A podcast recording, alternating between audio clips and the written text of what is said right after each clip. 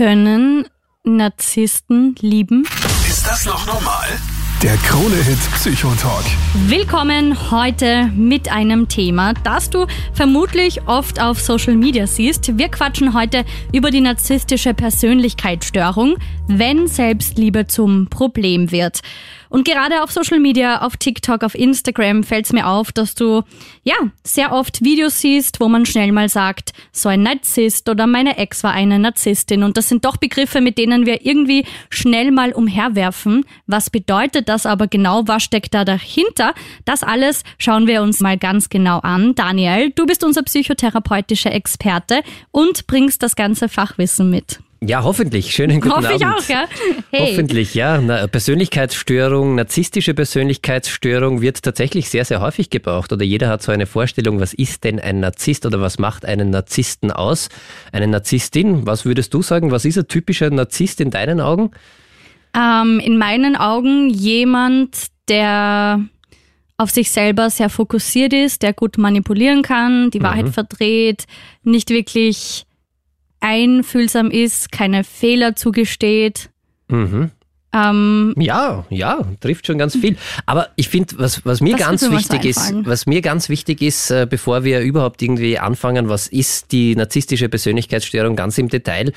Erstens, ich mag das Wort Persönlichkeitsstörung nicht so. klingt so ich find, gemein. Genau, das klingt so, als wäre die Das- ja. Person gestört und Ja. das ist überhaupt nicht der Fall.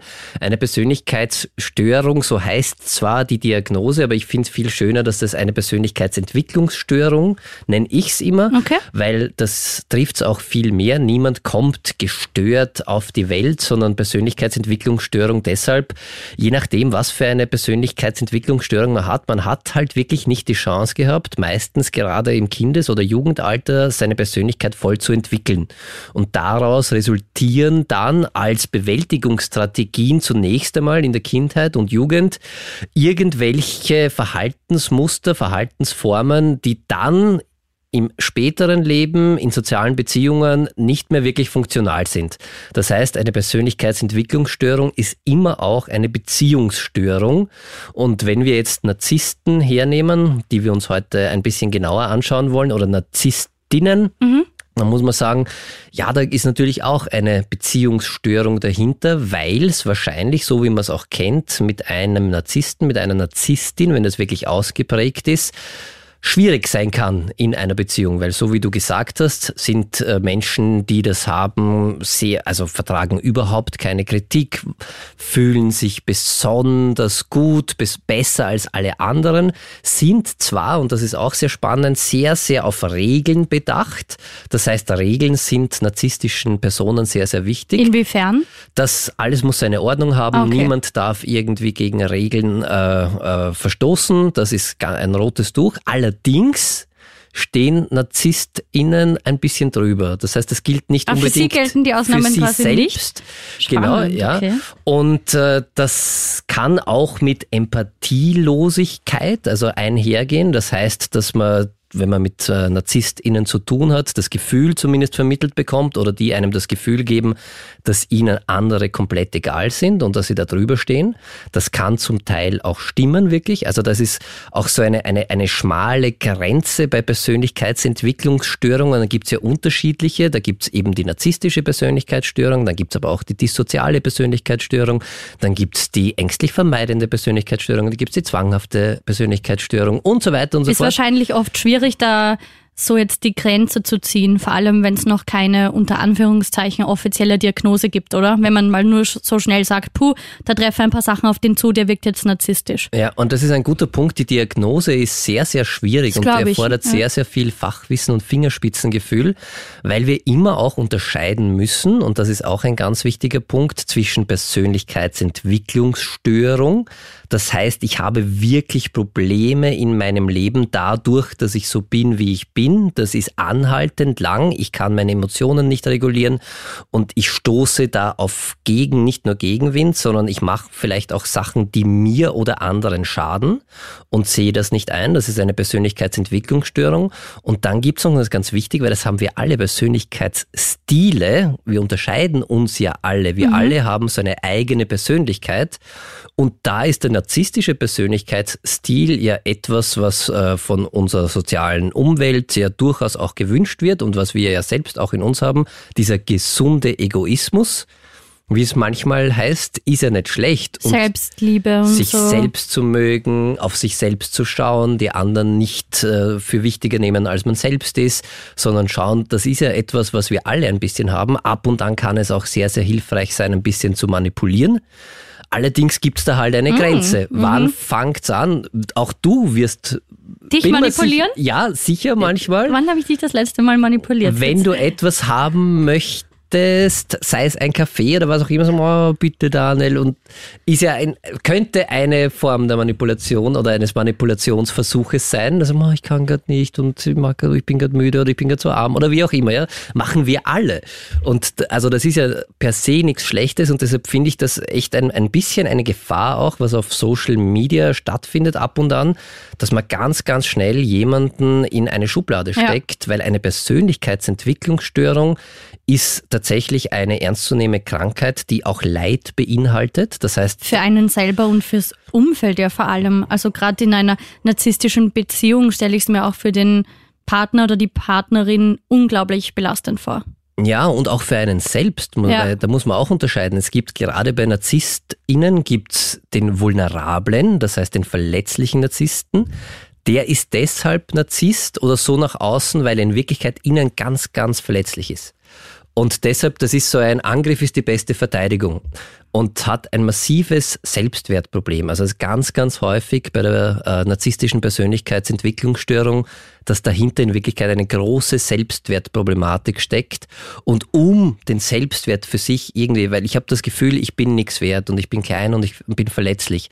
Und wenn, dann sind wir in die Enge getrieben, wenn wir so ein Bild von uns haben und dann haben wir drei Möglichkeiten. Wir können angreifen, wir können das vermeiden oder wir können es erdulden und Narzissten neigen dazu, dann in den Angriff überzugehen, also dieses Fight, Flight mhm. oder Freeze und das ist mhm. da auch. Und wenn ich keinen Selbstwert habe, dann kann ich mir Selbstwert irgendwie schaffen, dass ich andere niedrig mache. Aber merken NarzisstInnen das selber? Ich habe so nicht, viele Fragen zu dem Thema, das ist so komplex. Wir werden dann die nächsten zwei Stunden genau drauf eingehen. Ganz nicht kurz unbedingt, noch. Ja? nicht unbedingt. Es gibt Narzissten, die sind in der Psychotherapie, die kommen ganz, ganz spät, meistens erst in einem hohen Alter in die Therapie, weil die vorher keinen Leidensdruck hatten, weil das ja funktioniert hat und weil sie sich ja bei sich selbst nie die Schuld sehen, sondern immer die anderen schuld sind und meistens Ach, kommen... Kann man dann Beziehungen führen? Nicht wirklich und das ist genau der Grund, wenn, ja. aber sie probieren es immer neu und irgendwann geht's dann nicht mehr und meistens sind die im Job sehr erfolgreich, weil da kann Narzissmus äh, ein Push-Faktor sein, weil das kann helfen, wenn ich mich über andere, also die sind wirklich Geschäftsführer, CEOs sind da, also ich habe jetzt, möchte jetzt niemanden verurteilen, der das ist, aber da kann es hilfreich sein. Und meistens kommen die ganz, ganz spät erst in Therapie, wenn sie wirklich einsam sind. Ganz spannend. Ganz kurz noch, du hast gesagt, es gibt den vulnerablen Narzissten. Ja, und dann Was ist das Gegenstück? Den grandiosen. Das ist jemand, der wirklich davon ausgeht, also der das nicht macht, weil er vulnerabel ist und Angriff ist die beste Verteidigung, sondern der hat wirklich irgendwie mitbekommen von klein auf und das kann unter anderem, muss nicht immer, aber kann sein durch Überbehütung, dass man jemanden immer als Kind schon alles abgenommen hat, immer gesagt hat, du bist der Beste, du bist der König, du bist die Prinzessin, du bist die Kaiserin und alle anderen sind schlecht. Irgendwann glaubt man das dann auch. Und das ist jemand, der halt wirklich von seiner Grandiosität überzeugt ist, und zwar im tiefsten Inneren. Das macht eine Persönlichkeitsentwicklungsstörung mhm. aus, dass man wirklich davon überzeugt ist. Man sieht die Welt so, also der spielt das dann nicht. Und äh, der glaubt halt, dass ihm mehr zusteht als allen anderen. Du bist nicht allein. Ich stelle es mir extrem schwer vor, mit einem Narzissten oder einer Narzisstin zusammen zu sein. Wenn ich jetzt als Partner oder Partnerin merke, ah, also irgendwie, ich fühle mich überhaupt nicht wohl, mir geht's nicht mehr gut. Ich habe das Gefühl, dass mir gegenüber da ja vielleicht jetzt ein Narzisst ist. Wie kann ich das merken? Was sind so Red Flags? Wo sollte ich vielleicht schon so ein bisschen drauf achten, dass da irgendwas gefährlich werden könnte? Daniel. Ich glaube, die erste Red Flag ist dein eigenes Gefühl. Wenn Ja. du merkst, dass Da passt was da nicht. passt was nicht und ich fühle mich dabei nicht wohl und ich habe irgendwie so ein Gefühl, da werde ich ausgenutzt, da werde ich manipuliert, dann ist das eine riesige Red Flag, eine leuchtend rote, weil dann heißt es irgendwie Nicht also, ignorieren. nicht ignorieren, ja, und dann bringt auch die beste Diagnose danach nichts, weil das ist einfach etwas, worauf man hören sollte und wo man sagt, okay, was ist denn da eigentlich los und warum geht's mir da nicht gut mit dem Menschen? Und dann ist dann auch egal, ob das jetzt ein Narzisst ist oder was auch immer oder ob das einfach nur nicht passt, aber ich glaube, das ist die wichtigste Red Flag an sich. Voll gut. Ich glaube, das muss ich selber auch noch mehr lernen, so ein bisschen mehr ehrlich zu sich selber zu sein. Ja, man spürt's ja dann. Man spürt's meistens ja eh, ja. Meistens eh ein bisschen. Im Nachhinein ist man dann eh immer gescheiter, wie es so schön heißt. Ja, vor allem, wenn das Umfeld sagt, bitte hast du das nicht gesehen. Das ist eine nächste Red Flag, dass das vielleicht auch aus dem Umfeld kommen kann und wenn man da gerade die rosarote Brille aufhat, dass man das so gar nicht wahrhaben möchte. Aber das hat jetzt auch nicht wirklich was mit Narzissten zu tun, weil das kann auch eine dissoziale Persönlichkeitsentwicklungsstörung sein oder wie auch immer. Es kann einfach nicht passen und das kann auch nicht zusammenpassen. Also das sind einmal zwei ganz wichtige Red Flags, die ich immer als allererstes beachten Ja. würde. Wie geht's mir damit und was sagt mir mein Gefühl und fühle ich mich in der Beziehung wohl oder nicht? Um einen Narzissten zu erkennen, gibt es schon so Merkmale, die sehr typisch für Narzissten sind. Das ist zum einen einmal diese komplett mangelnde Kritikfähigkeit. Also jemand, der narzisstisch veranlagt ist, und das muss jetzt gar keine Persönlichkeitsentwicklungsstörung sein, sondern es kann eben auch ein narzisstischer Persönlichkeitsstil sein, hat ein massives Problem mit Kritik, wenn es gegen ihn selbst geht. Und gleichzeitig auch ein, ein Problem äh, zur Selbstreflexion. Das heißt, man kann nicht so wirklich, du lachst ein bisschen irgendwie, kommt dir bekannt vor oder? Ja, Ah, Okay, gut, ja. Also das ist ein bisschen, ein, ein bisschen so ein Zeichen, wo man hinschauen kann. Gleichzeitig, und das ist oft unbewusst, gibt's da einen Minderwertigkeitskomplex in Wirklichkeit. der da quasi dahinter steckt. Genau, so kommt's ja häufig auch zu einer narzisstischen Persönlichkeitsentwicklungsstörung. Das hat ganz, ganz viel mit, ein, mit einem verminderten Selbstwert zu tun. Das heißt, wenn ich irgendwie wenig Selbstwert habe, dann brauche ich irgend, weil Selbstwert ist etwas ein Grundbedürfnis von uns Menschen. Und wenn ich keinen Selbstwert habe, muss ich irgendwas machen, um den herzustellen. Und da kann's leider für die Betroffenen, die dann im Umfeld sind, halt sehr hilfreich für diejenige Person sein, dass ich andere kleiner mache und andere fertig mache und andere runter mache, weil dann habe ich einen höheren Wert. Also das ist etwas. Okay. Es gibt bei den Narzissten sehr häufig auch so einen starken Drang, im Mittelpunkt zu stehen. Das heißt, das sind oft sehr präsente Menschen, die gerne im Mittelpunkt stehen.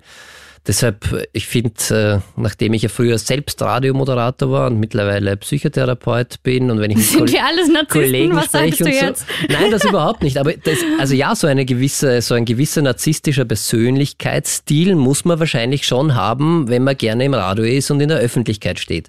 Und das ist ja nichts Schlechtes. Also das ist wirklich ein, ein wichtiger Unterschied. Also es gibt eben diesen narzisstischen Persönlichkeitsstil, solange ich niemanden anderen oder mich selbst damit schade und auch funktional in meinem Job, in Beziehungen bin, ist das ja durchaus okay. Solange es halt ja, im, im gesunden Rahmen ist. Genau, Ja. dann ist es ein narzisstischer Persönlichkeitsstil. Wenn irgendwann einmal durch mein Verhalten, durch meine Denkweisen, durch äh, meine Beziehungen, die ich äh, nach der Reihe irgendwie kaputt mache aufgrund meiner Verhaltensweisen, irgendwann einmal wirklich massiven Leidensdruck habe, dann wird's problematisch.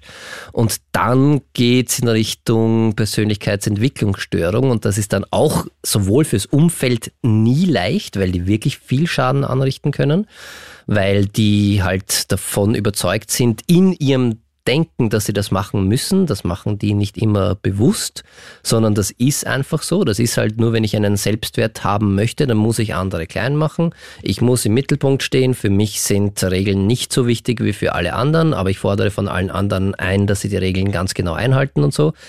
Das ist nichts, was sie aus einer Boshaftigkeit machen, sondern tatsächlich, weil sie die Welt so sehen. Das ist ja irgendwie der Grund, der Hintergrund einer Persönlichkeitsentwicklungsstörung, das heißt ja, dass man die Welt nicht irgendwie absichtlich schadet, sondern man sieht das Sie sehen es so. wirklich so. Das also, ist so für sie, ja, für diese Menschen. Also da muss auch im Gehirn irgendwas anders sein, nehme ich mal an. das sind Lernerfahrungen, die sie gemacht haben und es hat irgendwann einmal funktioniert. Also ganz häufig bei narzisstischer äh, Persönlichkeitsentwicklungsstörung ist, dass die sehr früh schon mit Abwertung konfrontiert waren. Da können auch Traumata eine Rolle gespielt haben.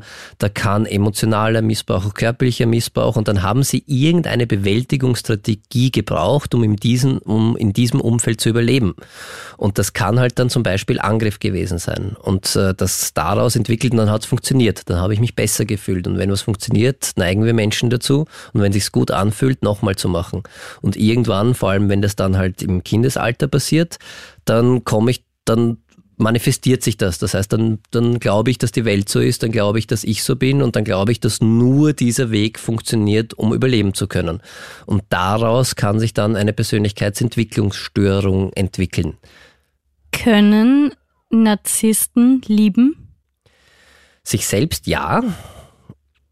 Sie können, können Das ist Narzissten wahrscheinlich eine lieben. harte ist- Frage, aber Vor allem, da muss man wieder ein bisschen unterscheiden, weil ein Narzisst ist nicht gleich ein Narzisst. Also ja, können sie auf jeden Fall. Es gibt aber sicher auch Narzissten, die aufgrund von Erfahrungen, die sie gemacht haben, die dieses Konzept der Liebe nie erfahren haben und wenn, war es mit viel Schmerz verbunden und deshalb für sich irgendwann mal die Entscheidung getroffen haben, da verbrenne ich mir nur die Finger. Und deshalb mache ich das lieber nicht. Und das ist sehr traurig, muss man auch sagen, aus der Sicht, wenn jetzt ein, ein, ein Narzisst zu mir in die Praxis kommt. Erstens kommen die sehr, sehr spät, weil es funktioniert sehr, sehr lange ihre Welt, wie sie sich das gebaut haben und es sind meistens immer die anderen schuld. Und das ist ganz, ganz häufig so der Fall, dass ja das, wenn ich die Welt so sehe und dass ich ja kein, also tadellos bin und keine Fehler habe, dann sind natürlich die anderen schuld und dann sehe ich gar nicht, was ich vielleicht irgendwie falsch mache. Und das ich heißt, sehe auch keinen Grund, mich zu ändern dann. genau, da Wenn kommen eh die anderen schuld sind. sehr häufig dann in die Praxis und verlangen, dass man das Umfeld ändert und dass man denen erklärt, wie das ist. Und da sind wir auch als PsychotherapeutInnen oft mit Abwertungen konfrontiert. Also es ist mit NarzisstInnen zu arbeiten, ist, ich finde es einen, einen, eine große Herausforderung, eine wunderschöne auch.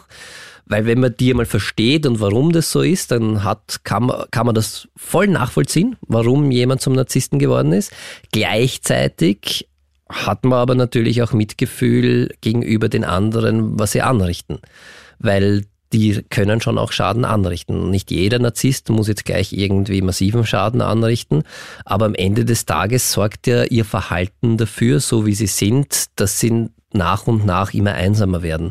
Und oft sind das dann so zum Ende des Lebens. Funktioniert eine Zeit lang wirklich erstaunlich gut, weil sie auch immer wieder jemanden finden und sehr manipulativ sein können und gut was vorspielen können.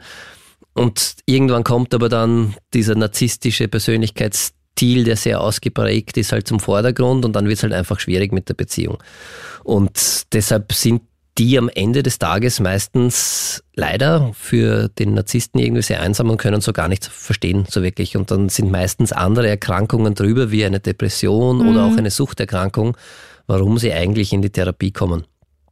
Und dann kann man langsam anfangen, da wirklich viel therapeutische Beziehung aufzubauen und so ein bisschen vorsichtig zu fragen, okay, könnte es auch nicht auch sein, dass so wie Sie das machen, so wie du das machst, dass das nicht immer super erfolgreich ist und dann kann man vielleicht irgendwie so einen Fuß in die Tür bekommen. Aber jetzt sind wir schon mitten in der Therapie. Du hast eigentlich gefragt, was für, für Erkennungsmerkmale es gibt. Ja, wenn quasi aus der Sicht des Partners. Ja. Weil ich habe irgendwo mal gelesen, dass Narzissten sich oft so einen, wie heißt das, Co-Narzissten, irgendwo habe ich das mal gelesen, ähm, dass die ja oft jemanden suchen, der sie bewundert, von dem sie Das sich sie. nähern, von dem sie die Energie bekommen und der Partner ist dann oft so komplett einfach Und ausgelaugt so und am Ende und ja. ganz, ganz hohes Bedürfnis nach Solidarität. Das ist ihnen ganz wichtig, auch in Beziehungen. Das heißt, es darf da, da, da, der muss der Partner, die Partnerin oder auch der Freundeskreis muss 100% hinter mir stehen und muss mich anhimmeln. Also es ist ganz, ganz wichtig irgendwie und der Solidarität ganz, ganz wichtig, dass das ist,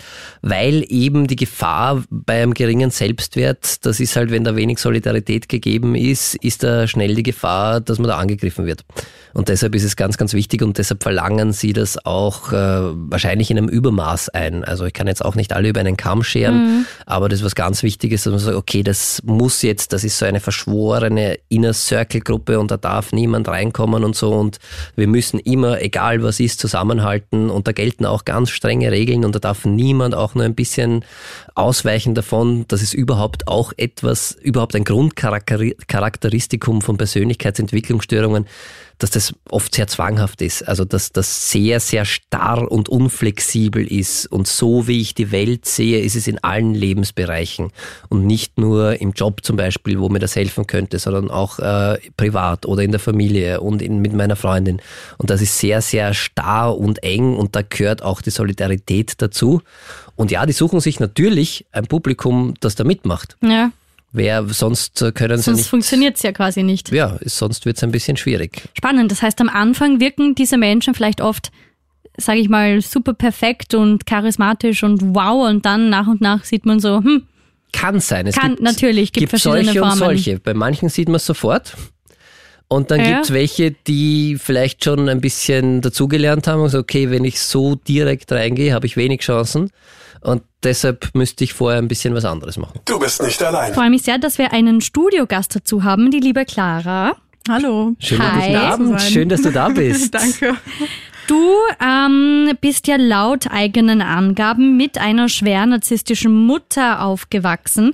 Ähm, ich muss gleich dazu sagen, wir können hier natürlich keine Ferndiagnose machen und es ist immer schwierig, eben über eine dritte Person zu reden.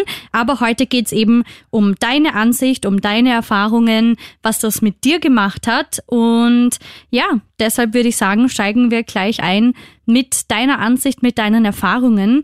Wie hast du das bemerkt? Hast du das schon als Kind bemerkt, dass da irgendwas anders ist? Weil wenn ich jetzt an meine Mama zum Beispiel denke, dann denke ich dran, sehr liebevoll, hat mich immer beschützt, viel Sicherheit gegeben, quasi so ein, ein Ort, wo ich mich sicher fühle. Und das war bei dir ja leider ganz anders. Also so richtig gemerkt habe ich es eigentlich erst, als ich so ein bisschen ins Teenageralter kam, dass meine Mutter irgendwie anders ist als andere. Mhm. Ähm, aber trotzdem bin ich nie an den Punkt gekommen, dass ich gedacht habe, okay, war, warum ist sie jetzt anders? Sie hat selbst nämlich auch immer so betitelt, als ja, wenn sie gemeine Beleidigungen irgendwie rausgehauen hat, dieses Jahr, du verstehst meinen Humor nicht. Also sie hat ähm, ja einfach viele so Kleinigkeiten sehr anders gemacht als andere. Also ich hatte nie den direkten Vergleich, aber zum Beispiel so Beleidigungen waren bei uns an der Tagesordnung, was ich bei Freundinnen zum Beispiel nicht mitbekommen habe. Also, also deine eigene Mutter hat dich beleidigt und das als Humor verkauft und bagatellisiert. Genau, ja. Oh, das tut mir sehr, sehr leid. Danke. Das muss ja schrecklich sein, oder? Als, als Kind von klein auf. Ja, ähm, aber es hat, also es war schrecklich und es hat auch verschiedene Sachen ausgelöst. Also zum Beispiel Übergewicht. Ich war schon immer sehr, sehr dick mhm. und ähm, sie war selbst dick und hat es an mir gehasst und bei mir sozusagen ausgesprochen und mich deswegen beleidigt. Äh, und es hat irgendwann gar nichts gebracht, traurig zu sein, weil es auch nichts verändert hat. Also weil mhm. sie quasi sich nicht um dich gekümmert hat oder das nicht gesehen hat, wenn du traurig bist? Oder? Es war ihr einfach egal. Also ich denke, sie hat es gesehen und ich glaube, jeder Mensch kann nachvollziehen, wenn man gemeine Sachen zu anderen sagt, dass sie traurig machen, aber es hat für sie nicht ausgereicht, um es nicht zu machen. Du bist mittlerweile selbst Psychotherapeutin in Ausbildung, also du studierst Psychotherapiewissenschaften, voll cool, cool. Genau. in Wien, oder? Ja, genau, ich cool. beginne es jetzt, ja. Warum glaubst du, ist deine Mutter eine Narzisstin? Weil sehr viele Dinge, zum Beispiel dieser Empathiemangel, bei mhm. ihr komplett gar nicht. Also sie hat null Empathie und ich habe sehr oft mir verschiedene äh, Verhaltensweisen angeguckt von der narzisstischen Persönlichkeitsstörung und also da bin ich damals per Zufall drauf gekommen auf eine Seite von einer ehemaligen oder auch betroffenen Person, die ich glaube 28 Verhaltensweisen ihrer narzisstischen Mutter aufgelistet hat und die mit Beispielen erklärt hat und ich habe mir die durchgelesen und war so, wow, da ist eins zu eins check, meine Mutter check, beschrieben. Check. Genau. Aber das stelle ich mir auch unter Anführungszeichen vielleicht ein bisschen erleichternd vor für dich, dass du mal siehst, hey, ich bild mir das nicht ein, da ist einfach irgendwas anders und da gibt es jemanden, der das auch durchgemacht hat, so irgendwie. Genau, es war auch erleichternd, aber der zweite Gedanke dahinter war eigentlich eine Angst, weil ich ja. gedacht habe, okay, das wird mir keiner glauben. Wirklich? Mhm. Warum? Weil es sehr unglaublich, finde ich selbst, klingt, wenn man das erklärt, dass das die eigene Mutter macht. Und es haben auch teilweise Leute mitbekommen, aber keiner hat was dagegen gemacht oder was dagegen gesagt. Darf ich fragen, was da für Sachen waren oder was für Beispiele? Zum Beispiel nur Kleinigkeiten, also dieses, dass Grenzen nicht akzeptiert werden, zum Beispiel, dass ungefragt einfach was vom Teller genommen wird, ähm, dass Geschenke immer wieder weggenommen werden, die geschenkt wurden, dass einfach so kleine Witze gemacht werden über Sachen, die sehr verletzend sind für einen, wie bei mir eben das mit dem Übergewicht, mhm. dass mit Ängsten gespielt wird, dass es Sachen wie Silent Treatment gibt, also dass zur Bestrafung jemand ewig ja, dass ewig geschwiegen wird, dass mit dem nicht geredet wird, dass er ausgegrenzt wird. Solche Dinge waren das. Wow. Läuft es mir irgendwie kalt den Rücken runter, wenn ich dir da nur zuhöre. Wie, was hat das mit dir gemacht? Also das geht ja nicht spurlos an einem vorüber. Vor allem, wenn es ja. die eigene Mama ist. Ja. ja, ich glaube, es hat mich mehr eben erleichtert, dass ich dann wusste, okay, ich kann mhm. das Verhalten meiner Mutter einordnen und ich habe einen Begriff dafür und das ist nicht einfach nur die Art meiner Mutter, also es ist natürlich schon die Art meiner Mutter, aber aufgrund einer Persönlichkeitsstörung nicht einfach ihr Charakter oder mhm. ihre, ihre Art. Und es hat mir dann Also hast du Verständnis dafür? Das stelle ich mir extremst schwer vor, oder? Verständnis, also es ist schwierig zu sagen, weil sie hat einerseits die Möglichkeit, eine Therapie zu machen, aber ich kann mir, glaube ich, einfach nicht vorstellen, was in einer Person mit einer narzisstischen Persönlichkeitsstörung mhm. im Kopf vorgeht. Dementsprechend könnte ich nicht sagen, geh doch einfach zur Therapie, änder das Verhalten doch einfach. Dann Weil sie es nicht Kinder merken wieder. wird, oder? Genau. Und, und wahrscheinlich auch. Der Daniel hat nämlich zuerst so Merkmale schon erklärt. Und ist das auch so, dass ähm, sie, wenn jemand Kritik übt, das von sich weist und das nicht einsieht? Sie ist dann sofort auf Angriff gegangen. Also okay. wenn man sie kritisiert hat, sofort dieses, ja, aber du, du machst das und das doch auch nicht und kommt dann einfach so mit, statt dann mal dieses Verhalten oder diesen, diese Kritik anzunehmen, direkt auf Angriff und die andere Person mit irgendwas kritisieren, nur um das von sich fernzuhalten. Also überhaupt keine Selbstreflexionsfähigkeit. Mhm, also genau. Also sofort, aber du. Genau, ja. Okay. Warum gehst du eigentlich, warum, geh, warum gehst du an die Öffentlichkeit? Ich finde es großartig, aber gibt es einen Grund für dich? Ja, weil ich eben durch Zufall damals wirklich nur auf diesen Begriff Narzissmus und narzisstische Persönlichkeitsstörung gestoßen bin und mir oft überlege, wo wäre ich heute, wenn ich damals nicht per Zufall darauf gekommen wäre. Und meine Hoffnung ist so ein bisschen, ich würde ganz gerne mit dieser, mit dieser Arbeit auf Social Media Leute erreichen, die genau in der gleichen Situation sind und auch Menschen ausgesetzt sind die ihnen diese Dinge antun, die meine Mutter mir vielleicht angetan haben und so ein bisschen zu zeigen, okay, in der Situation, in der du gerade bist, da musst du nicht drin sein und das ist nicht normal und es ist nicht in Ordnung, dass man dich so behandelt und du darfst was dagegen tun. Voll schön, dass du anderen da Mut machen und aufklären willst. Wie heißt du auf Social Media? Für alle, die da gern mehr sehen wollen. Clara Emilia L. Ähm, ich bin jetzt gerade nicht mehr auf TikTok aktiv, ähm, kommt aber wieder ist wieder was in Planung. Ähm, jetzt bin ich aktuell nur gerade auf Instagram, da heiße ich genauso, aber da bin ich privat, aber ich nehme gerne Leute an. Okay, sehr gut. Und gut zu ich stelle mir gerade vor, diese Erkenntnis ist das eine. Aber da muss man dann auch raus. Das ist ja die eigene Mutter trotzdem. Und da rauszukommen, war sicher nicht einfach. Würde ich gerne gleich mit dir darüber reden, wie du das geschafft hast und was das alles für Anstrengungen kann ich mir vorstellen, irgendwie mit sich gebracht hat. Reden wir gleich. Du bist nicht allein. Clara, du hast ja gerade erzählt, dass du laut eigenen Angaben mit einer schwer narzisstischen Mutter aufgewachsen bist.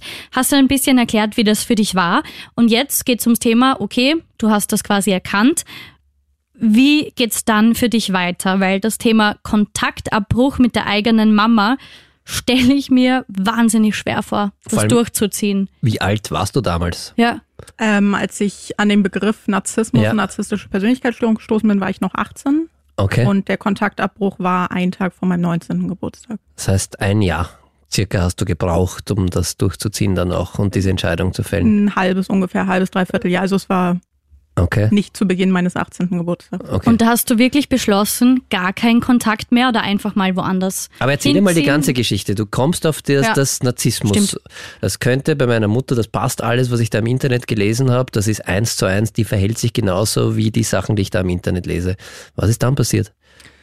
Dann habe ich erstmal meiner Schwester davon erzählt, habe ihr diese Seite gezeigt und sie hat sie sich auch angeguckt. Mhm. Und die erste Reaktion war genau die, wovor ich mich gefürchtet habe.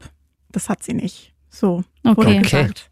Genau, und dann habe ich vor, ich glaube, es war wirklich ein Schock und eine Panik, habe ich erstmal angefangen zu weinen, mhm. weil ich so frustriert darüber war, dass sogar meine Schwester in dem Moment sagt, nee, das, also so auf den ersten Blick, nee, das hat sie nicht. War das dann auch so Selbstzweifel, das bilde ich mir nur ein und ich bin die Einzige, die das so sieht? Oder, oder, oder warum sehen das die anderen nicht? Ich glaube, es war die Frustration darüber, dieses, ich bin zu 100 Prozent sicher, dass sie das hat, aber andere erkennen das nicht. Ah, okay. Mhm. Genau. Und dann ist sie nach Hause gefahren, hat sich die Seite nochmal angeguckt und dann so nach zwei Tagen hat sie sich gemeldet und gesagt, ja, ich habe es mir nochmal durchgelesen genauer und es passt eins zu eins.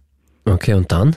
Dann, ähm, Das heißt, du hattest Support einmal von deiner Schwester. Die, ihr wart schon mal zu zweit. Du warst nicht mehr alleine. genau. Und meine Schwester hatte dann, also wir haben beide eben den Kontakt noch beibehalten. Ich habe meiner Mutter davon erzählt, habe ihr auch diese Seite gezeigt, hat sie sich nicht angeguckt und Mhm. wurde direkt abgetan, als ich bin doch keine Narzisstin. Mhm. Sowas. Und dann gab es so einen kleinen, beziehungsweise mal wieder eine Grenzüberschreitung bei meiner Schwester. So ein, ich glaube, drei Monate bevor ich den Kontakt abgebrochen habe. Und das war schon der Cut meiner Schwester, dass sie den Kontakt abgebrochen hat. Dann bin ich von zu Hause ausgezogen und dann war eben die Beziehung, also meiner Schwester und meiner Mutter war nie so gut, aber meine Mutter hat durch diesen Kontaktabbruch und diese Zurückweisung meiner Schwester ganz schlecht über sie geredet. Und eben an diesem Tag vor meinem Geburtstag hat sie mich zu sich eingeladen, hat meinen Patenonkel mit eingeladen und statt meinen Geburtstag schön zu feiern, hat sie diese Chance genutzt, um aufs Übelste über meine Schwester zu reden. Und dann bin ich aufgestanden, habe mich von meinem Patenonkel verabschiedet und bin gegangen. Und als ich aus der Haustür raus bin, war das der Moment, wo mir klar war, okay, ich werde nie wieder in diese Wohnung zurückgehen und das war es für mich. Stark, dass du das gemacht hast und gleichzeitig stelle ich mir vor, unglaublich traurig und schwer, Hm. oder? Ja, aber ich glaube, es war eher auch froh, also ich war, glaube ich, war auch sehr Erleichtert froh. Genau, vielleicht? sehr erleichtert. Okay. Ja, Wie geht's dir jetzt? noch immer erleichtert. Noch immer erleichtert. Also ich bereue es an keinem Tag. Wie hat dein Umfeld reagiert? Ähm, Weil ich finde, das ist immer so was ganz, ich, ich kenne das von Patientinnen, aber auch von mir persönlich, privat natürlich. So Familie, das geht nicht. Das ist irgendwie, Blut ist dicker als Wasser, sagt man in Österreich. Ich weiß nicht, ob es das in Deutschland auch gibt.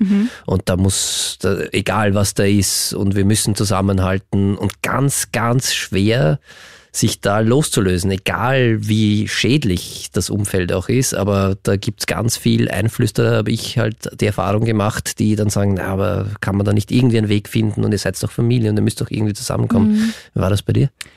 ähm, die Reaktion kam von einer Person. Mhm. Eine andere Freundin von mir hat mich sehr unterstützt, meinte sehr, sehr gut. Cool. Ähm, Schön, die hat das also mitbekommen, wie es wirklich ist. Genau. Und ähm, mein Patenonkel, der hatte zwischenzeitlich auch keinen Kontakt zu ihr, dann hatte er Kontakt zu mir. Und als ich ihm gesagt habe, dass ich die Ausbildung zur Psychotherapeutin mache, ich weiß nicht, ob das der ausschlaggebende Grund war, aber da hat er den Kontakt zu mir abgebrochen und den Kontakt wieder zu ihr aufgenommen. Und seitdem, also das war jetzt vor zweieinhalb Jahren, dass ich ihn das letzte Mal gesehen habe, seitdem hat er sich auch nie wieder bei mir gemeldet.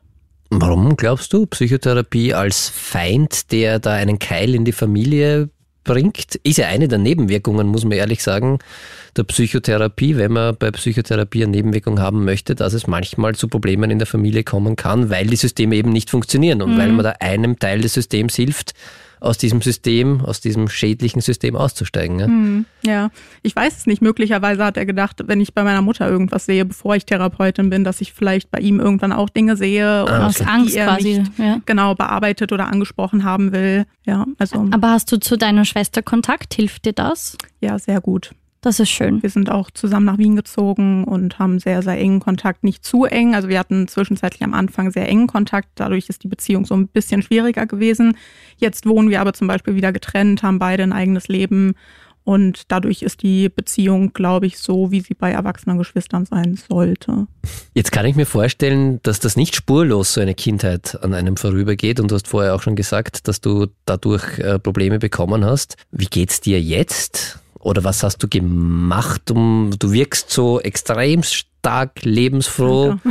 und einfach ein, eine, eine unglaublich starke Frau. Ja. Ja, Danke. und das passt, also keine Ahnung, wenn ich deine Geschichte davor höre, was hast du gemacht? Wie machst du das? Sag uns die Zauberformel. Ich finde das voll inspirierend. Ja, das ist ich einfach auch, so ja. mutig und bam und ja. Finde ich großartig. Dankeschön. Ich glaube, eine Zauberformel gibt's nicht. Schade. Was ich immer wieder sagen muss und auch, weil ich eben diesen Beruf anstrebe, es ist die Psychotherapie, die mir so geholfen hat. Also ich habe ähm, vier Jahre Verhaltenstherapie gemacht Mhm. wegen einem bestimmten Thema Okay. und habe gemerkt, dieses Thema lässt sich nicht lösen und habe dann, als ich nach Wien gezogen bin, nach einem halben Jahr ungefähr eine Psychoanalyse wieder angefangen. Okay. Und die hat wirklich Themen angesprochen oder durch die bin ich an Themen gekommen, die so tief verankert waren, von denen ich erstens nicht wusste, dass sie ein Thema sind. Und dadurch hat sich einfach so viel in meinem Leben verändert, ohne dass ich eigentlich diesen Zeitpunkt ausmachen kann.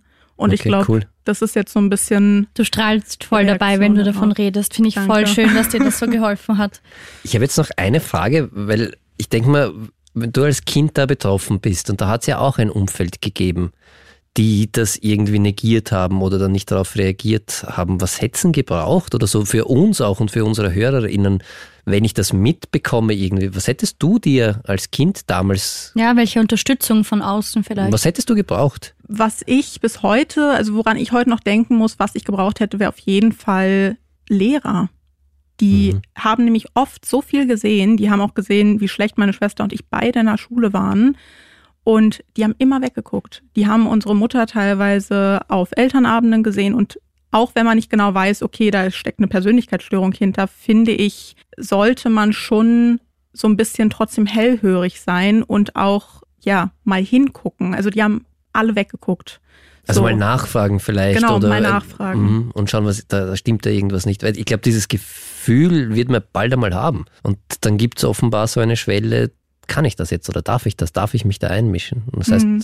aus deiner Sicht ja, unbedingt. Ja, gerade als Kind ist man ja auch noch hilflos. Also Ja. da Ich kannst du ja gewünscht. nicht sagen, in jungem Alter, jungem Alter so, ciao, ich gehe jetzt. Ja, schwierig, ja. Ja, also- Natürlich. Ja, voll.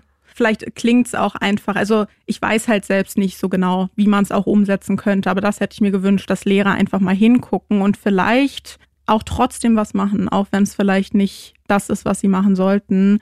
Auch das Kind einfach mal zur Seite nehmen oder versuchen, innerhalb dieser Schule oder dieser Schulzeit ein bisschen zu unterstützen.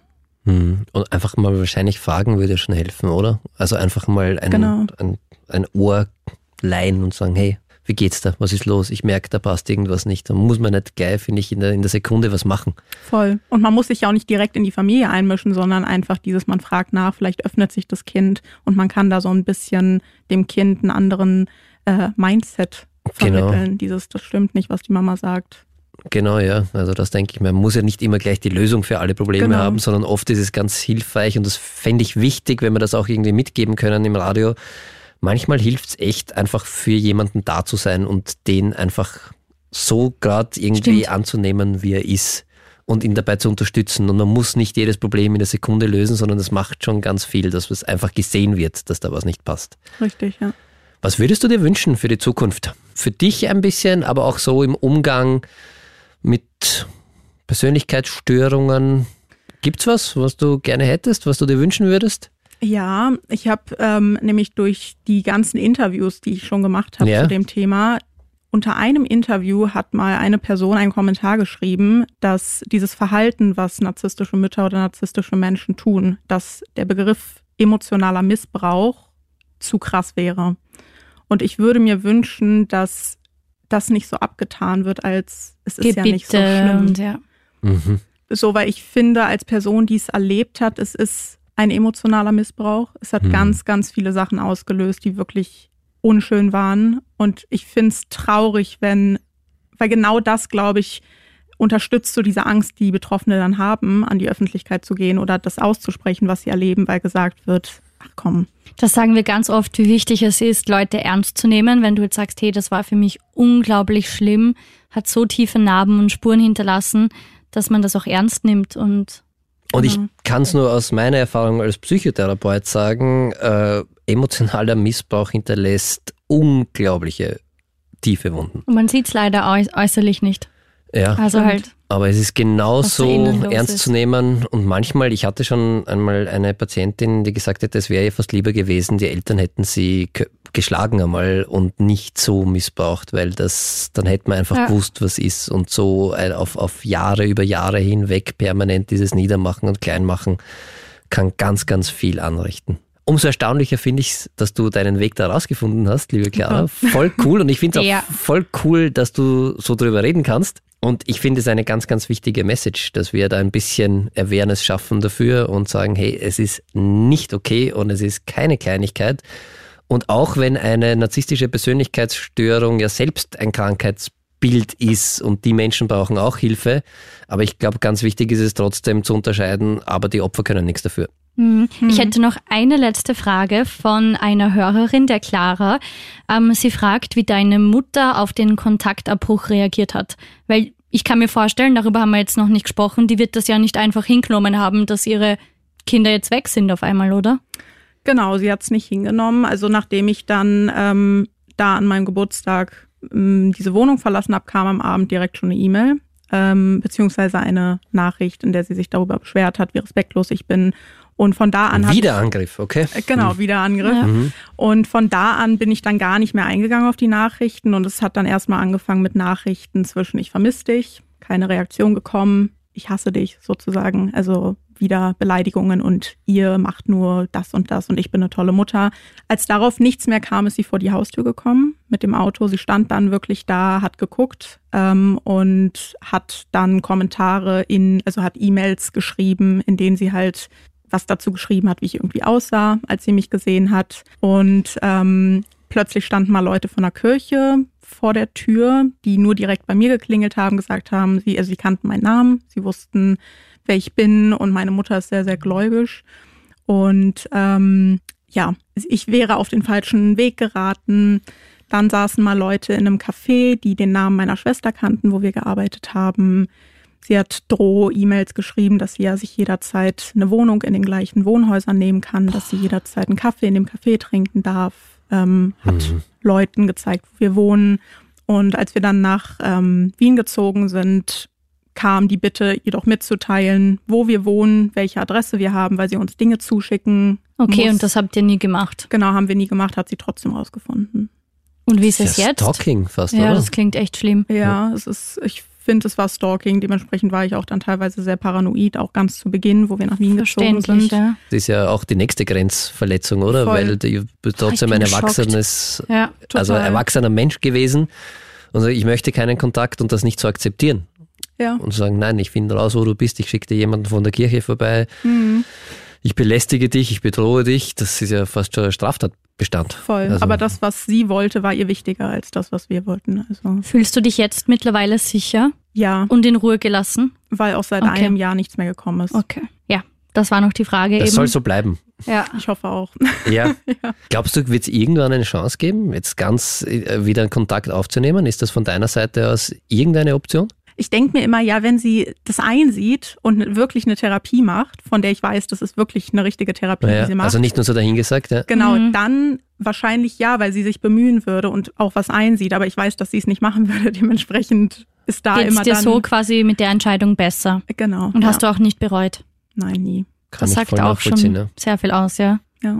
Org. Danke, dass du das mit uns teilst und ähm, da aufklärst und Mut machst. Das ist ganz, Gerne. ganz wichtig. Ich freue Danke. mich darüber, dass ich Leuten was Ja. teilen kann.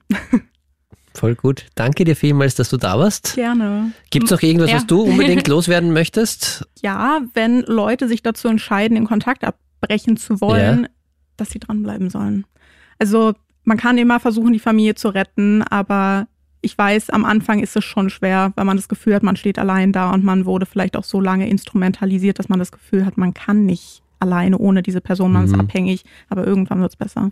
Das heißt, dranbleiben und durchziehen. Genau. Du bist nicht allein. Wir haben vier Fragen bekommen, die wir jetzt beantworten werden. Hallo, ich bin die Selina aus Baden und ich war auch sehr, sehr lange in einer schwierigen Beziehung.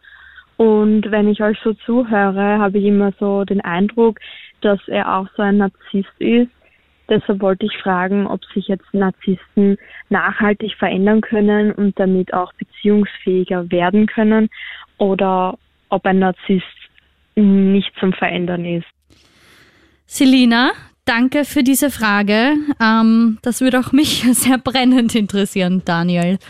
Ja, also grundsätzlich ja, veränderbar ist es. Allerdings, aber, aber ja, ne, ja, aber ähm, das muss eine Motivation derjenigen, desjenigen haben oder es braucht eine Motivation, warum sich der, diejenige, der Narzisst irgendwie verändern möchte. Also wenn jetzt von für einen Narzissten, man muss sich das immer vorstellen, dass er oder sie verhält sich ja nicht so, weil sie bösartig sein möchte, sondern weil das ja eine Funktion hat und weil das das Normal für den oder diejenige ist. Eine andere Realität also.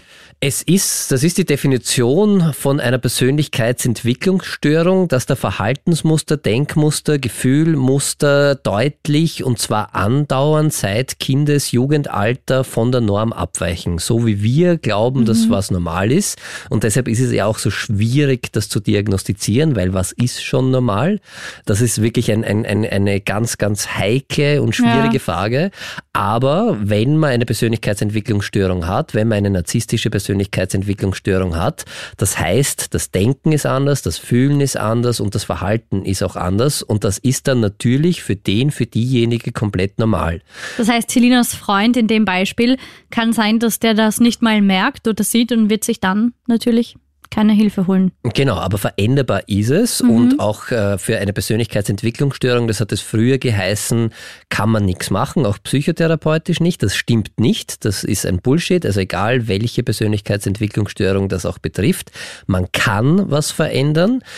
Wichtig ist dabei, dass man eine Motivation hat. Auch das kann in der Psychotherapie hergestellt werden. Meistens kommen ja Narzissten oder auch viele andere, die eine Persönlichkeitsentwicklungsstörung haben, kommen mit einem ganz anderen Problem in die Therapie. Und mhm. da ist dann zum Beispiel sowas wie eine Suchterkrankung im Vordergrund oder eine Depression oder meine Beziehungen scheitern immer und alle anderen sind so komisch und ich weiß nicht, wie ich mit dieser Welt fertig werden soll, weil alle, alle, alle. Alle sind gemein zu mir. Alle, alle sind, sind gemein böse. zu mir mhm. und, und ich tapp immer in dieselbe Falle und so. Also die kommen selten, gerade bei Narzissten, äh, kommen die ganz, ganz selten und sagen, okay, ich bin Narzisst und ich möchte was daran ändern, weil das ist ja für die völlig völlig normal und auch funktional und das hat ja auch sehr, sehr lange Zeit sehr gut funktioniert. Aber man kann was ändern, man kann was ändern gemeinsam, das kann man in der Psychotherapie machen. Bei Persönlichkeitsentwicklungsstörungen ist es so, dass das nicht von heute auf morgen geht. Das ist genauso wie wenn du dir vorstellst, du hast ein gewisses Bild von der Welt und ein gewisses Bild von dir, auch in der du Dann bist. Dann kann ich das natürlich nicht zack über Nacht ändern. Genau, und das kann man mhm. nicht machen und sagen, okay, jetzt denk alles einmal anders und alles, was du bislang in deinem Leben gemacht hast, war falsch sondern das musst du jetzt anders machen, sondern das ist wirklich ein Prozess und das dauert Jahre manchmal und da gibt schon kleine Fortschritte auch und da kann man auch sehr gut was machen. Also ich arbeite sehr gern mit Persönlichkeitsentwicklungsstörungen zusammen, weil da wirklich viel auch zum Guten im Leben des Patienten, der Patientin passiert. Also ich sehe es ja dann immer nur aus der Sicht des Patienten ja. und der leidet ja auch darunter massiv, weil eben ganz viele Beziehungen kaputt gehen, weil es nicht so funktioniert, weil man irgendwann einmal einsam ist, weil es dann vielleicht ein, eine Alkoholabhängigkeit mit sich zieht, weil man das Ganze nicht mehr aushält und so. Und da kann man schon sehr, sehr viel machen und auch für den Patienten äh, zum Positiven verändern. Es ist aber ein Prozess. Und äh, wenn Angehörige kommen und sagen, bitte ändert man den oder die, dann wird es schwierig, wenn nicht eine Grundmotivation da ist. Du bist nicht allein. Ich höre euch gerade zu und wollte mal fragen, wie das ist, wenn man einen Partner hat, der Narzisst ist. Und zwar, wie kann ich da Hilfe bekommen? Ich bin selbst in der Situation und würde mich auch gerne trennen, aber leider ist das gefühlt unmöglich. Und ja, jetzt habe ich mir Mut gemacht und möchte mir Hilfe holen, bevor ich diesen Schritt durchziehe. Danke euch. Dankeschön. Das war die Larissa aus Wien. Larissa, ähm, ich kann dich sehr gut verstehen. Daniel, was kann man in der Situation machen, wenn man jetzt so Herzchen in den Augen äh, hat, verliebt ist, ähm, das irgendwie nicht wahrhaben will, aber sieht, hey, ich kann nicht mehr, ich brauche Hilfe? Sich Hilfe holen und da wirklich möglichst Gute rasch. Antwort. ja, und weil das oft auch sehr schwer ist, weil man glaubt, ja. man muss damit alleine fertig werden und das wird schon wieder und das wird sich vielleicht ändern und oft ist es ja auch so, dass der Partner, der muss jetzt gar nicht Narzisst sein, aber dass äh, der einfach nicht passt, dass der einen Versprechungen macht und der wird sich ändern und so weiter und so fort und dass man da immer wieder hineinfällt und wichtig ist, dass man da nicht alleine bleibt, dass man vielleicht auch äh, einen Freundeskreis hat, wo man sich einmal öffnen kann, wo man das mal aussprechen kann, wo man Drüber reden ist, glaube ich, ganz, ganz wichtig weil ich merke es oft, wenn ich dann was ausspreche und meine Freundinnen mich dann so anschauen, so, äh, Melli, was hast du da gerade gesagt? Dann finde ich, realisiert man auch mehr, was da eigentlich gerade passiert. Reden ist ganz, ganz wichtig darüber, wirklich, weil das äh, hilft auch beim Einordnen von sehr diffusen Emotionen. Ja. Oft, wenn ich das einmal in Worte gefasst habe, dann habe ich das schon viel klarer für mich. Und äh, gerade wenn man in so einer Beziehung ist, wo man leidet, dann unbedingt Hilfe holen, zum Psychotherapeuten gehen, zu einer Psychotherapeutin gehen und äh, sich dann nicht scheuen und einmal schauen, was man da gemeinsam machen kann, weil das ist, glaube ich, einer der wichtigsten Punkte überhaupt, dass natürlich Narzissten wenn sie eine Persönlichkeitsentwicklungsstörung haben, ganz viel nicht nur Schaden bei sich selbst anrichten, sondern auch in ihrem Umfeld und dass die oft so ein Ohnmachtsgefühl haben ja. und nicht wissen, was sie machen sollen. Und das kann man alleine, gerade wenn man vielleicht auch verliebt ist und noch etwas empfindet für diesen Menschen, ganz, ganz schwer irgendwie auf die Reihe bekommen und deshalb unbedingt Hilfe holen. Und es gibt auch äh, Selbsthilfevereine von äh, Angehörigen von äh, Narzissten. Da Wo kann man einfach mal googeln googeln, einfach googeln Selbsthilfeverein okay. Narzissmus und da finden wir ganz viel. Die, äh, unser Gast heute, die Clara, hat auch erzählt, es gibt im Internet ganz viele Foren. Da finde ich ja, ist wieder großartig, dass Social Media ganz viele Erfahrungsberichte gibt, wo man dann auch sieht, okay, ich bin nicht allein und das, was mein Partner, meine Partnerin macht, das ist etwas, das gehört zu einer psychischen Störung und da brauche ich einfach Hilfe und deshalb wirklich nicht scheuen, Alleine wird man damit sehr, sehr schwer fertig. Also entweder, wenn es möglich ist, sich mit guten Freunden austauschen, bei der Familie Rat holen. Wenn das nicht geht, dann wirklich professionelle Hilfe holen und sich auch online gerne im Internet austauschen. Da gibt es ganz, ganz viele Erfahrungsberichte. Und das ist echt wichtig, dass man sich da Hilfe holt, ja. weil die können... Sonst geht es einem ja selber auch extrem schlecht. Ja, und die können wirklich viel Schaden anrichten. Und ja. dass man da einfach sich selbst stärkt, so wie es die Larissa auch gesagt hat, gefühlt unmöglich, dass man aus dem rauskommt und dass man da Unterstützung bekommt, dass es auch gefühlt möglich ist, weil rational hat man es ja meistens eh und das tut man nicht gut, aber dass man da eben auch Unterstützung bekommt und das können wir in der Psychotherapie sehr gut herstellen, dass man den Menschen so gut stärkt, dass er fähig ist, sich auch da zu trennen und auch zu akzeptieren, dass das halt einmal nicht funktioniert hat. Und, und dass, dass man die andere Person nicht ändern kann, wenn sie sich nicht ändern will. Genau. Das war auch privat bei mir ein ganz, ganz langes Learning.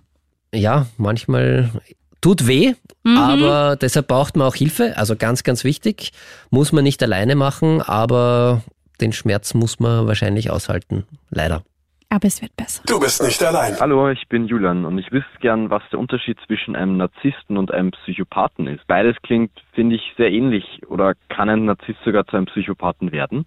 Danke, Julian, für deine Frage. Es gibt ja ganz, ganz viele unterschiedliche Begriffe. Da kann man schon mal durcheinander kommen. Daniel, du bist Psychotherapeut in Ausbildung unter Supervision und du hast hoffentlich die Antwort für uns. Also Psychopath an sich ist ein Wort, das wir in der Psychotherapie nicht mehr so verwenden, weil Psychopath heißt in Wirklichkeit psychisch krank, also Psychopathologie. Ja. Aber als Psychopath, glaube ich, ist da gemeint jemand, der kein Empathieempfinden hat, der Serienkiller äh, ja, werden so, könnte. so stellt man sich vor, so aus den Horrorfilmen. Genau, ja. Also da gibt es einen eigenen Begriff dafür, das wäre dann die dissoziale oder antisoziale Persönlichkeitsentwicklungsstörung. Persönlichkeitsstörung gibt's auch, ja. Narzissten also bei den Persönlichkeitsstörungen, wir haben es heute schon öfter irgendwie erwähnt, da gibt's, man kann das oft nicht so klar voneinander trennen, weil jeder Mensch hat unterschiedliche Persönlichkeitsstile und auch bei mhm. einer Persönlichkeitsentwicklungsstörung kann es natürlich sein, dass ich nicht nur unter Anführungszeichen narzisstisch bin, sondern auch dissoziale Anteile in mir habe. Der Unterschied jetzt rein fachlich gesehen wäre bei der Persön also bei der, bei der narzisstischen Persönlichkeitsentwicklungsstörung ist es in erster Linie im Vordergrund so ein, eine verminderte Kritikfähigkeit. Das heißt, als Narzisst tue ich mir ganz schwer damit, wenn mich jemand kritisiert. Ich habe so eine Selbstüberschätzung. Das heißt, ich gehe davon aus, dass ich viel besser bin als, als alle, alle, anderen. und, ja. Meistens im Hintergrund ist so ein Selbstwert, eine Selbstwertproblematik. Also es kann oft auch unbewusst sein. Und ich habe einen, als Narzisst einen sehr, sehr starken Drang, im Mittelpunkt zu stehen und ein hohes Bedürfnis nach Solidarität. Das heißt, mein Umfeld muss muss ganz, ganz fest solidarisch mit mir sein. Bei der dissozialen Persönlichkeitsentwicklungsstörung da geht es schon eher in die Richtung, dass äh, ich als äh, Person, die äh, diese Charaktermerkmale aufweist oder das auch in einem pathologischen Sinn halt krankheitswertig ist, dass ich wirklich es nicht schaffe, soziale oder gesellschaftliche Regeln einzuhalten. Also das ist schon noch ein Unterschied, mhm. das können Narzissten schon. Dann habe ich äh, sehr häufig oder kann auch sein, wenn ich dann so ein Psychopath unter Anführungszeichen werde, eine dissoziale Persönlichkeitsstörung habe, habe ich auch sowas wie ein fehlendes Schuldbewusstsein. Das heißt, mir fehlt tatsächlich Schuldbewusstsein. Die machen irgendetwas und es ist ihnen wirklich egal. Das haben Narzissten nicht, mhm. wenn sie nur narzisstisch ausgeprägt sind. Sie haben ein, ein, so ein fehlendes Mitgefühl, also Psychopathen, die soziale Persönlichkeitsstörung und äh, können aber teilweise sehr, sehr charmant sein trotzdem. Also das ist so quasi dieser Wolf im Schaf, äh, Schafspelz, wie man so schön sagt. Das heißt, die können, das ist ja sehr, sehr spannend. Ich habe da mal eine Studie gelesen oder eine Forschung dazu, dass äh, die sozialen Persönlichkeitsstörungen Personen fehlt nicht die Empathie an sich. Die können, die haben die Fähigkeit, das ein- oder auszuschalten. Wir, unter Anführungszeichen, normale Menschen sind permanent empathisch. Das heißt, wir haben ja. so, wir fühlen mit und wir haben, wenn jemandem etwas Schreckliches passiert, tut uns das auch weh. Das ist so in uns drinnen. Und Menschen, die eine dissoziale Persönlichkeitsentwicklungsstörung haben, können dieses Mitfühlen komplett ausschalten. Die haben das zum Teil nicht. Oder können es andersrum vielleicht gesagt, können es manchmal einschalten. Das heißt, deshalb gibt es ja sehr häufig bei so Serienkillern, wenn man sich da ein bisschen mit True Crime auseinandersetzt und den einen oder anderen Podcast sich anhört, dass Serienkiller oft ja sozial ganz normal wirken und oft auch eine Familie haben und dann so ein wirklich ein zweites Leben, wo sie ganz normal sind und ganz normal wirken und wirklich voll mitfühlend und liebender Familienvater und dann können die das aber ausschalten, wenn sie dann in ihrer anderen Rolle sind. Und das unterscheidet sie schon von Narzissten auch. Und deshalb ist bei dissozialen Persönlichkeitsentwicklungsstörungen sehr häufig auch dann der Weg in die Kriminalität nicht mehr so weit, weil man halt echt mhm. wirklich kein, kein Gefühl dafür hat, was richtig, was falsch ist, weil man sich über alle Regeln hinwegsetzt, weil man kein Mitgefühl hat für andere Menschen oder das auch ausschalten kann und sehr häufig äh, kommt auch als äh, bei dissozialen Persönlichkeitsstörungen auch noch, dass da sehr häufig Drogen und Alkoholmissbrauch auch noch mit dabei sind. Also es gibt schon einen Unterschied.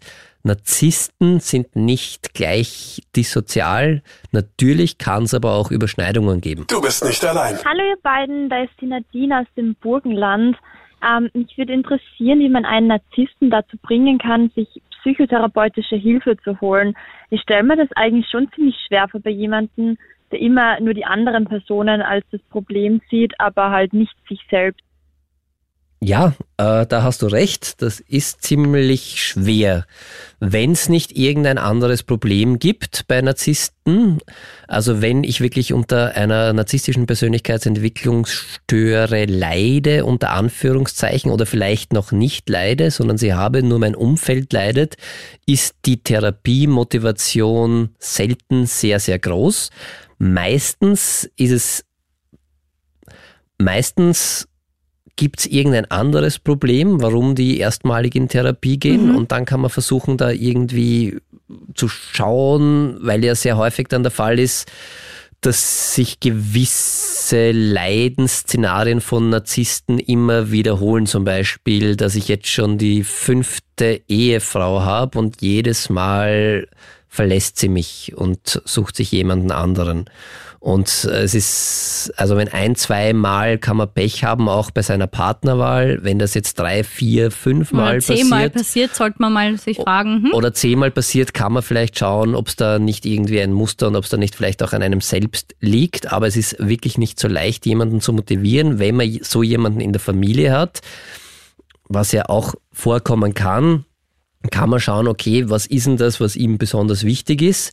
Und jetzt nicht erpressen, überhaupt nicht, aber einfach sagen, hey, okay, es wäre wirklich, es ist wirklich schwierig so weiterzumachen, weil ich leide darunter und dabei sich bleiben auch. Was macht das mit mir und nicht, ich will dich verändern, sondern ganz wichtiger Punkt ist immer, finde ich, in allen Gesprächen, dass man versucht, bei sich zu bleiben. Mhm. Was löst das in mir aus? Was macht das mit mir? Und was sind dann auch die Konsequenzen, die daraus folgen, dass ich das halt nicht auf Dauer aushalten werde, ich dich trotzdem sehr, sehr gern habe. Aber wenn das so bleibt, dann ist es schwierig. Das kann man probieren. Ich würde mir gleichzeitig aber auch immer schauen als Angehöriger, wie schaffe ich es, mich gut abzugrenzen, dass ich mich da nicht in den Sog irgendwie hineinziehen, mitziehen lasse irgendwann muss man wahrscheinlich auch, wenn die Motivation nicht da ist und wenn der diejenige nicht bereit ist, sich Hilfe zu holen, dann ist es zehnmal intelligenter, sich selbst Hilfe zu holen und zu schauen, okay, was kann ich machen, dass es mir mit dieser Situation gut geht? Und wenn das nicht möglich ist, dass es mir mit dieser Situation so wie sie ist gut geht, wie kann ich es schaffen, genug Kraft zu haben, aus dieser Situation rauszukommen, weil wir sehr, sehr schwer Menschen ändern können, mhm. wenn sie das nicht wollen. Du bist nicht allein. Danke fürs Zuhören. Wir hören uns wieder live immer mittwochs von 22 Uhr bis Mitternacht auf Krone Hit. Lass gern eine Bewertung für den Podcast da und klick dich auch gern durch die anderen Folgen. Ich bin's, Melly Tüchler. Viel Spaß.